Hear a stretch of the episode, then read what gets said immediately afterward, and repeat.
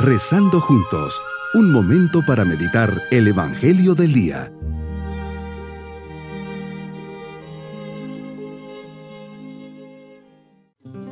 Me alegra muchísimo saludarles en este día sábado de la segunda semana de Adviento, siempre con el deseo de poner nuestras vidas en las manos del Señor. Por eso le decimos, Señor, quiero orar, quiero estar contigo. En este Adviento quiero prepararme para recibirte en el día de tu nacimiento. Quiero entrar en tu corazón y descubrir todo el amor que tienes por mí. Sé muy bien lo indigno que soy, pero confío en ti y por eso me acerco a tus pies. Toma mi vida entera.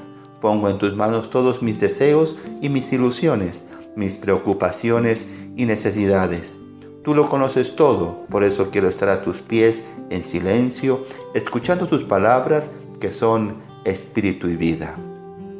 Meditemos en el Evangelio de San Mateo capítulo 17 versículos 10 al 13. Señor, los apóstoles te preguntaron, ¿por qué dicen los escribas que primero tiene que venir Elías? Jesús te has transfigurado, has permitido que tus apóstoles más cercanos tengan una experiencia de tu gloria y divinidad, solo comparable a la visión beatífica que tendremos en el cielo.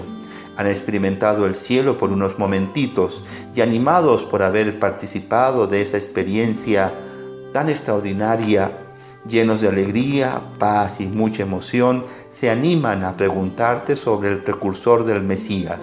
La respuesta no deja lugar a dudas, el precursor ha venido, pero no le han hecho caso, han hecho lo que han querido con él era la voz que clamaba, pero pocos la supieron escuchar.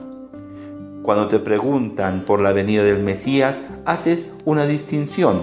Habrá una venida gloriosa final, pero antes habrá otra venida. Esa venida del Mesías acabará en la cruz, como te tocó vivirla. Tu victoria se construye a través del sufrimiento. Por eso mismo tantos detalles que nos has dado con tu venida al mundo ya desde Belén te envuelven en renuncias y sufrimientos. Tanto tú como Juan que te precedió no serán reconocidos por tantos que les esperaban, porque éstos te esperaban de otro modo, más glorioso y triunfador. Juan es el profeta identificado con Elías, que estaba destinado a preceder inmediatamente al Mesías a fin de preparar al pueblo de Israel para su venida. Estas líneas son pues una invitación a disponernos para tu llegada, Señor.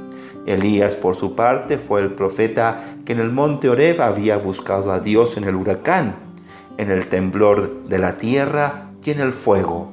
Pero Dios no estaba presente en todo ello. Elías descubrió que Dios le hablaba en la brisa suave. ¿No es esta la experiencia del cristiano que se prepara la Navidad? ¿No se presentan así también la figura humilde del niño Jesús en medio de la sencillez de la noche y del silencio? Es ahí donde te tengo que encontrar, no en el ruido, en las fiestas, ni en el griterío, ni en la superficialidad del ambiente.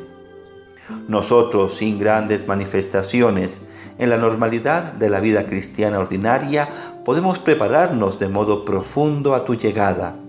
Esto lo lograremos a base de humildad, con conciencia de nuestra pequeñez e indigencia, sin pretender ser alabados, sino solo darte gloria.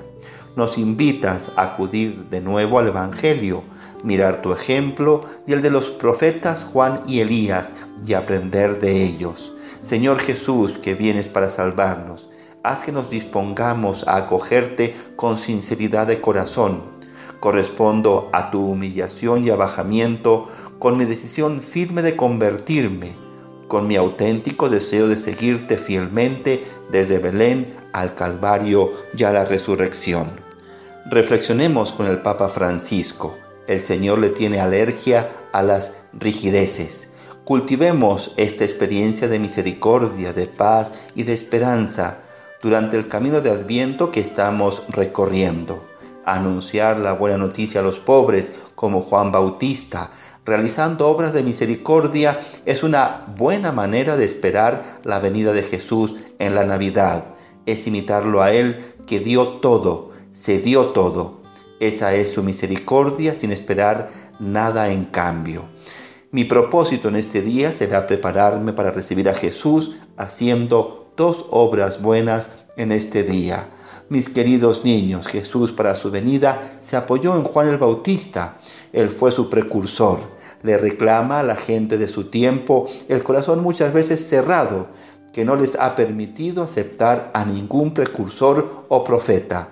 En este caso, habla de Elías y de Juan el Bautista. A ambos los rechazaron.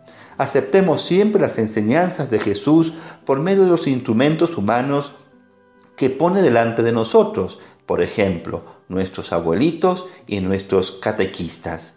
Y nos vamos con la bendición del Señor.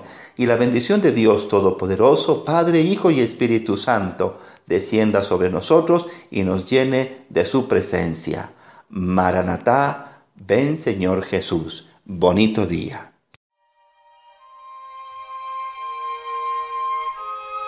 Hemos rezado junto con el Padre Denis Doren, Legionario de Cristo.